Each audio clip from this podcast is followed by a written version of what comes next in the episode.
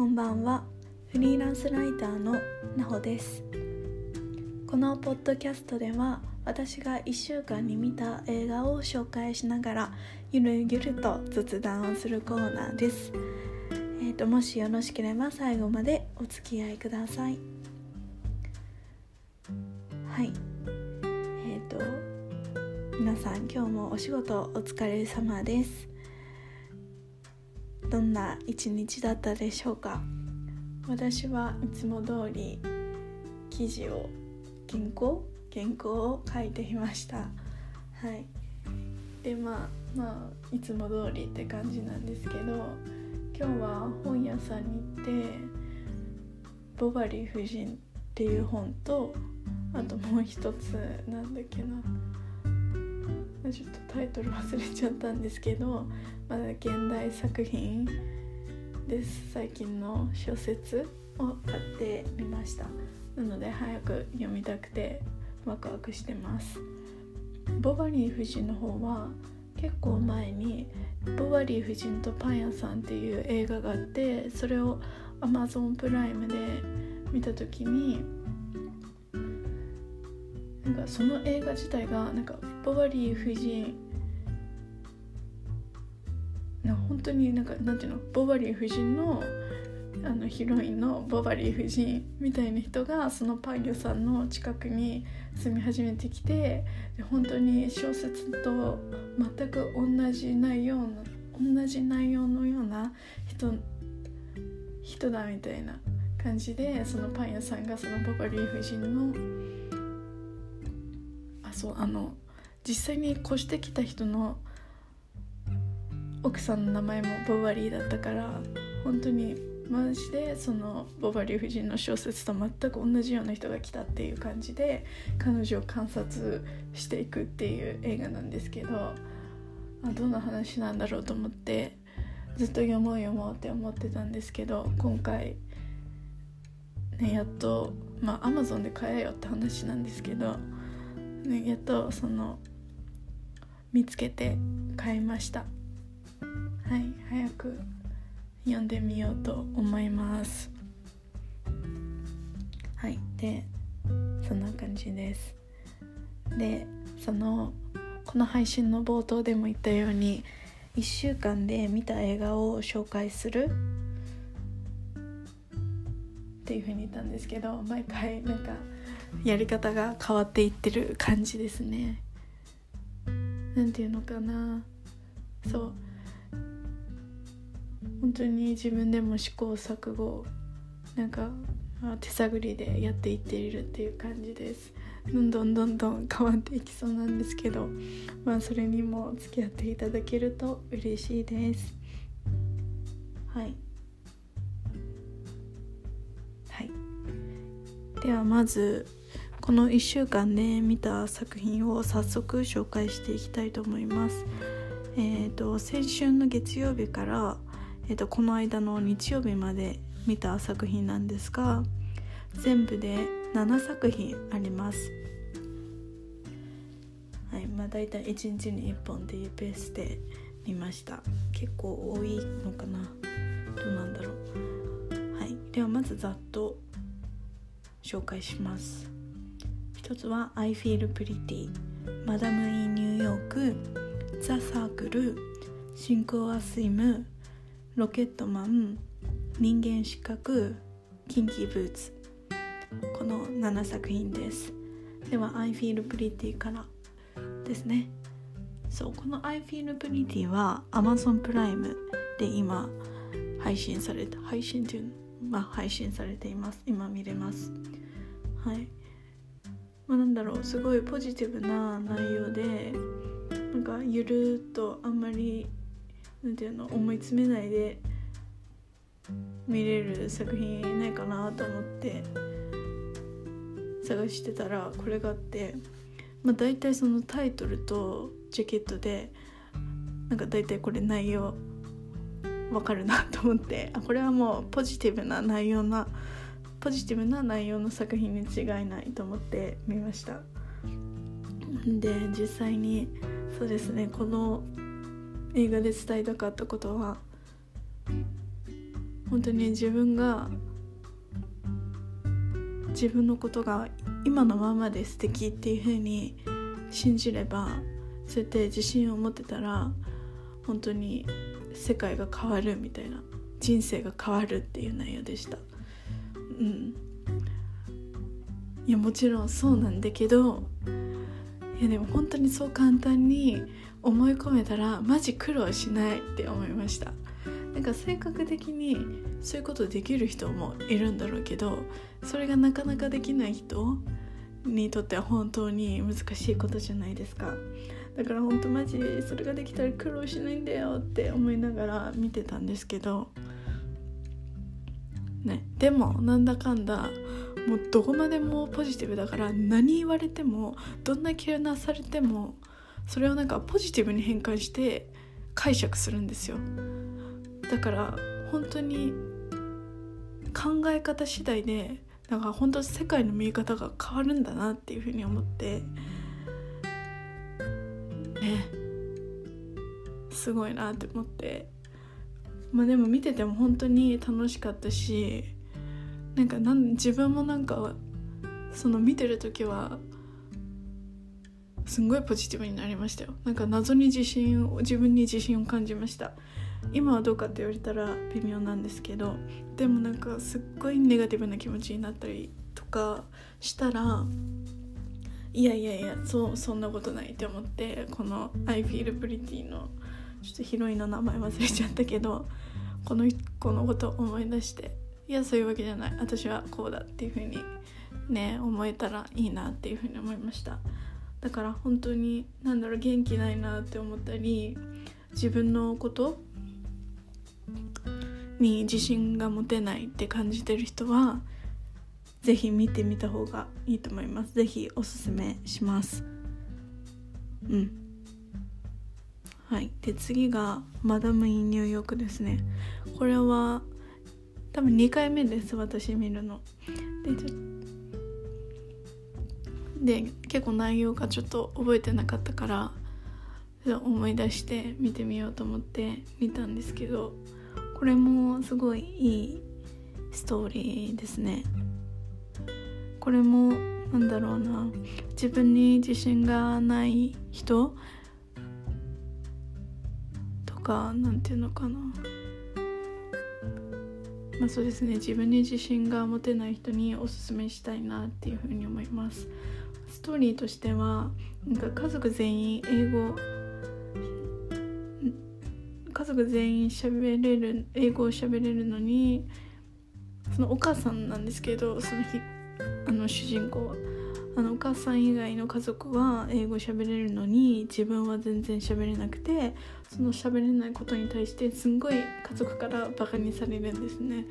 でそれがまあ、それのせいでもっと自分に自信をなくしていてでもそのお母さんのその主人公の親戚がニューヨークに住んでてでそこで結婚するってなったのでそのなんだろうお祝いをするために先にニューヨークに行くんですけどそこで初めて語学学校に通い始めていろんな人といろんな留学生とコミュニケーション取ったりいろいろなね、英単語を学んだり英語を学んでいくことでだんだん自信をつけていくっていう話なんですけど本当に自分の行動次第で自信もつくし、ね、物の見方も変わるんだなと思って本当に行動って大事だなっていうふうに思いました。うん、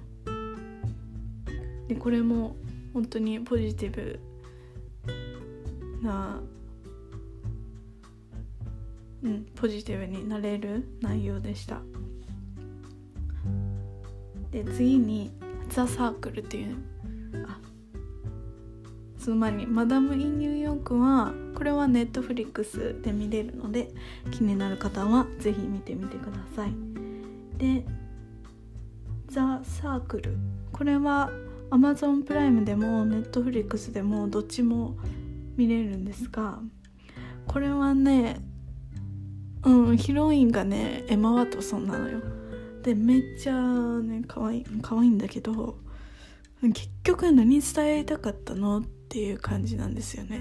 なんか多分監視社会について批判するために作ったんだろうけどにしてはその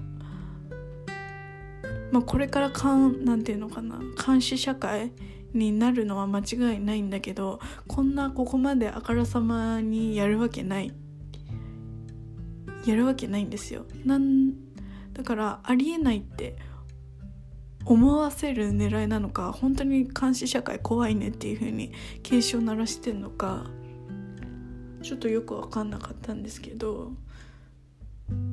でもなんか監視社会についてそのデジタル化が IT 化がどんどん進んでいて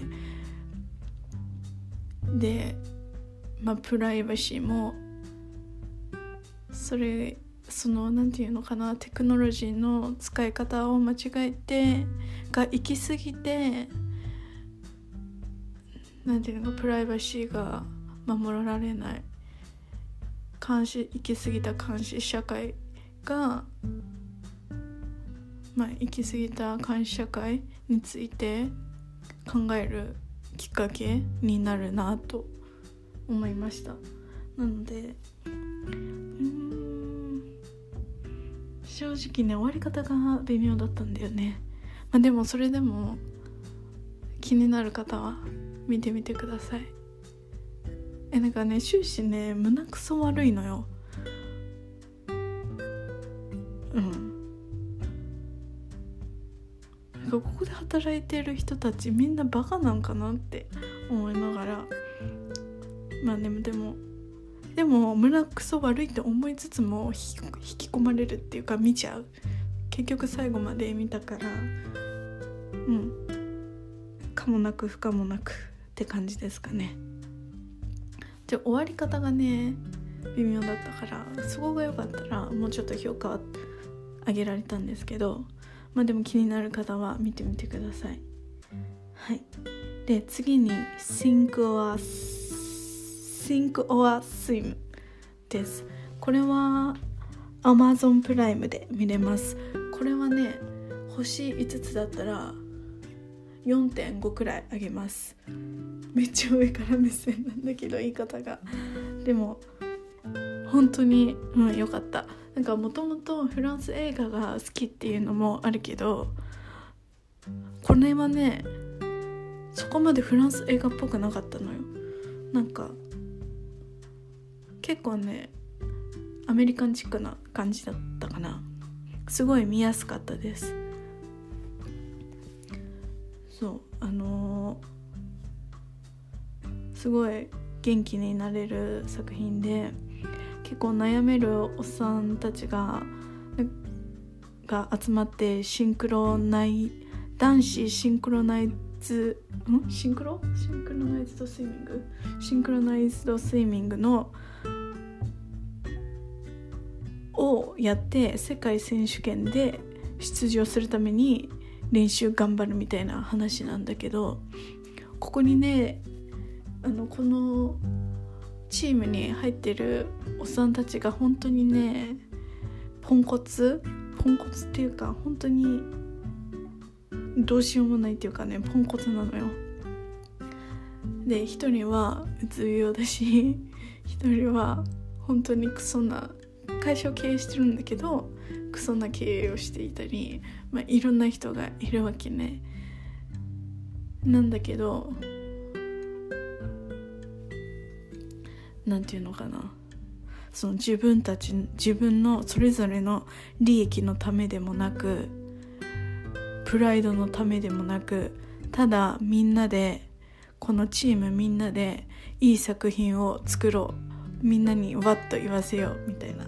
そういうモチベーションで協力しながら協力っていうかみんな団結して頑張ってる練習をする姿にもうね途中で涙止まらんし途中で涙止まらんっていうかなんかちょいちょいなんか泣かしてくるのね。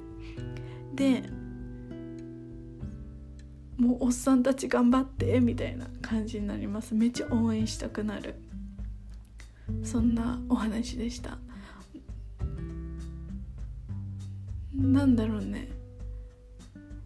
そうそれだけじゃなくてなんか日本社会のおっさんたちにはなんかないんだろうなっていうところがあって私もそんな日本のおじさんたちの中高年の社会はそんな知らないけどでもなんかそんな腹割って話すってなったらお酒飲みながら居酒屋で話すみたいな感じじゃん私が想像してるのは。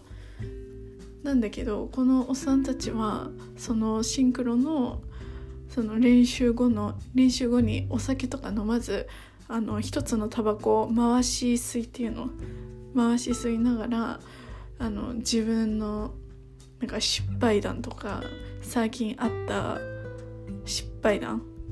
とかダメダメなストーリーをみんなに打ち明けるみたいな。それでみんな慰め合う。みんなで慰め合うみたいな感じで。なんだろうね。それ見てなんかほっこりした。なんだろう。ダメなところもさらけ出せる。そういう仲間ってしかもお酒も飲まずにだよ。そういう仲間がちゃんといるって本当に大事だなって思ったし。ねなんかそういうコミュニティは日本の社会に日本のその中高年の社会にあるのかなっていうふうに思いました。あとあれね。そうあの使ってる曲がさ80年代の洋楽だったのね。これもね私的にはすごい良かった。ちょうどこの映画の中高年も40代後半の人が主でその人たちのにとっての世代の曲を使っててそれもめっちゃうん良かった。良かったです。これはこれは本当におすすめしたい。めっちゃ見てほしい。なんかねうんおすすめです。はい。で次に人間失格。これはネットフリックスで配信されてて。うん。生田斗真さんが主演の方。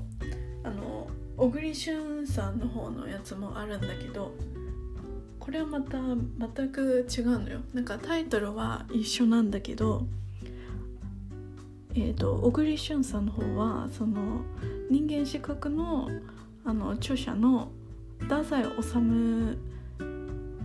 のその人生について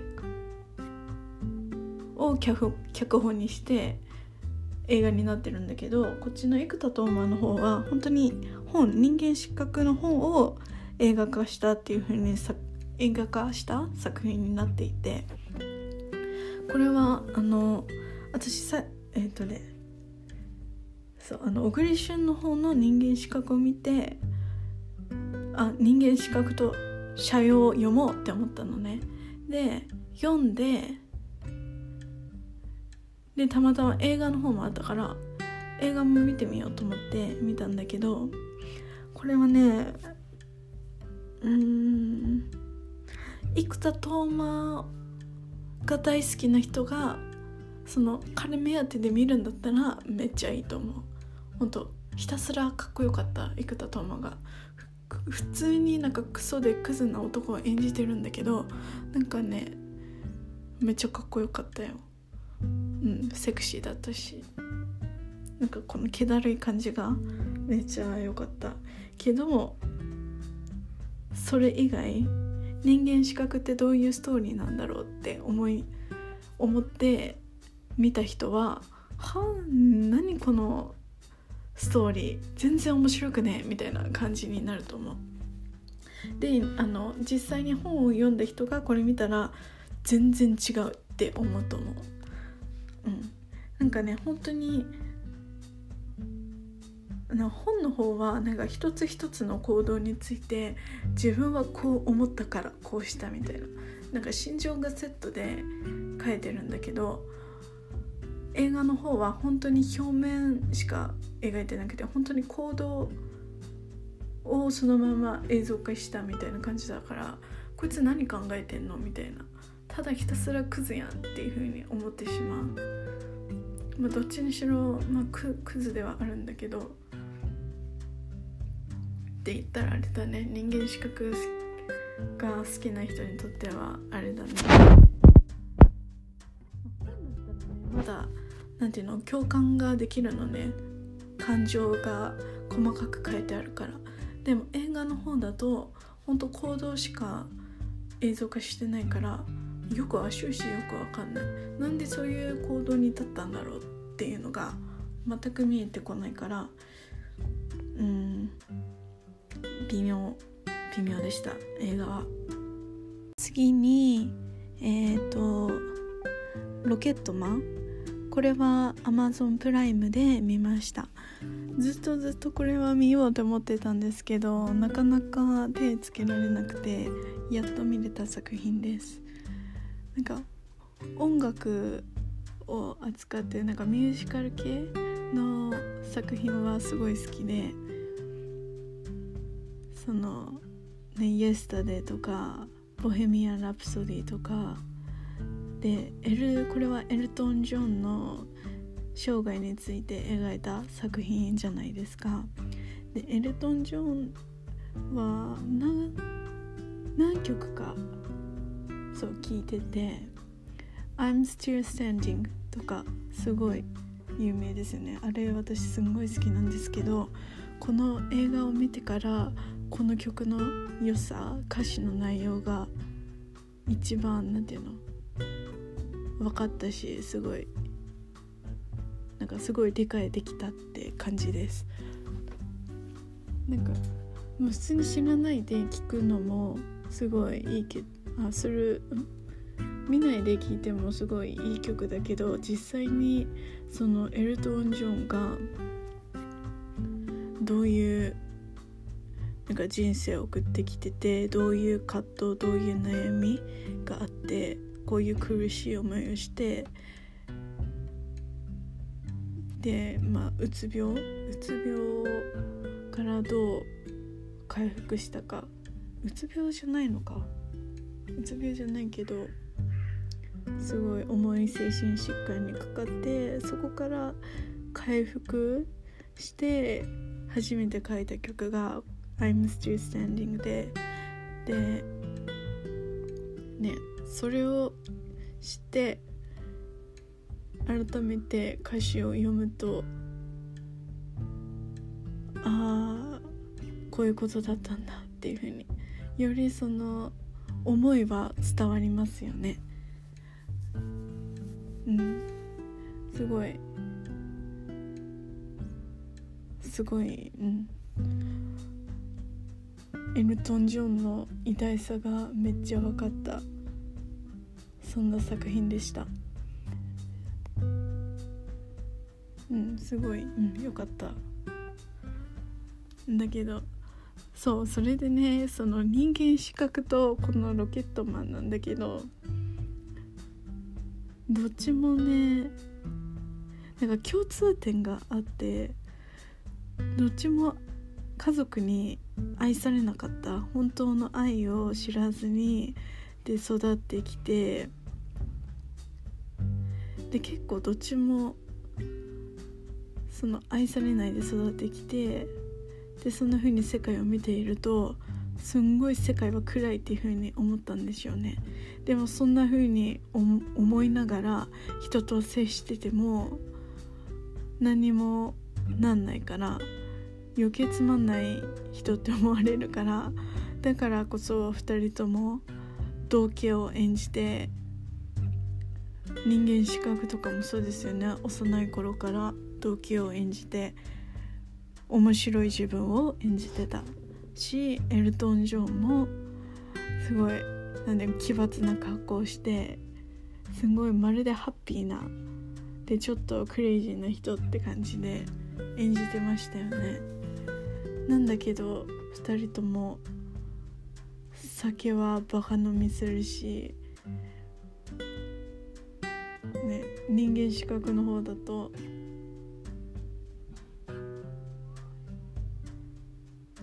タバコ吸いまくるしエルトン・ジョンは覚醒剤みたいの。覚醒剤かな？あれ白い粉だったけど。でも薬もやりまくっちゃうしみたいな。でエルトン・ジョンはそっから復活したけど人間資格のこのオーバーヨーなんだっけ？ヨーバーヨーイチだっけ？やばい名前忘れた。けどこっちの主人公の人はね悲しい結末でしたから。まあとね太宰治のことだよね。太宰治は自殺しちゃったから。うん。やっぱり愛って大事なんだなっていうふうに思いました。結局エルトン・ジョンは親友から親友にもおばあちゃんにも支えられて愛を感じることができたから復活したじゃないですか。だからその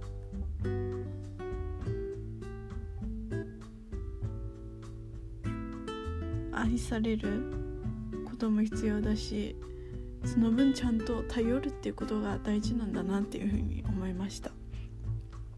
はい。そんな作品でした。はい。で最後にキンキーブーツです。これはね本当にもう多分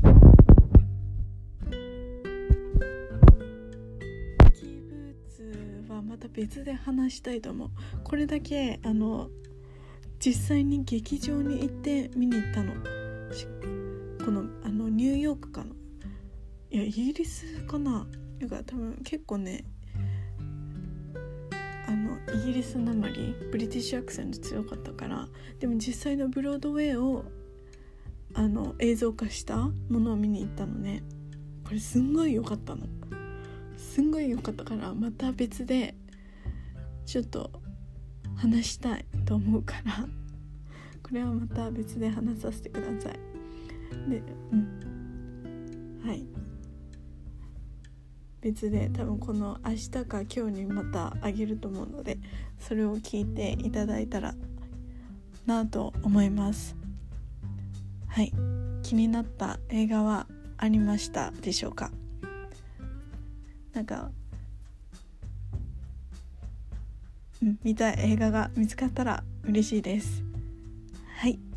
では、えーと、と次の「研究ブーツ」の回で配信でお会いしましょう。ではバイバーイ。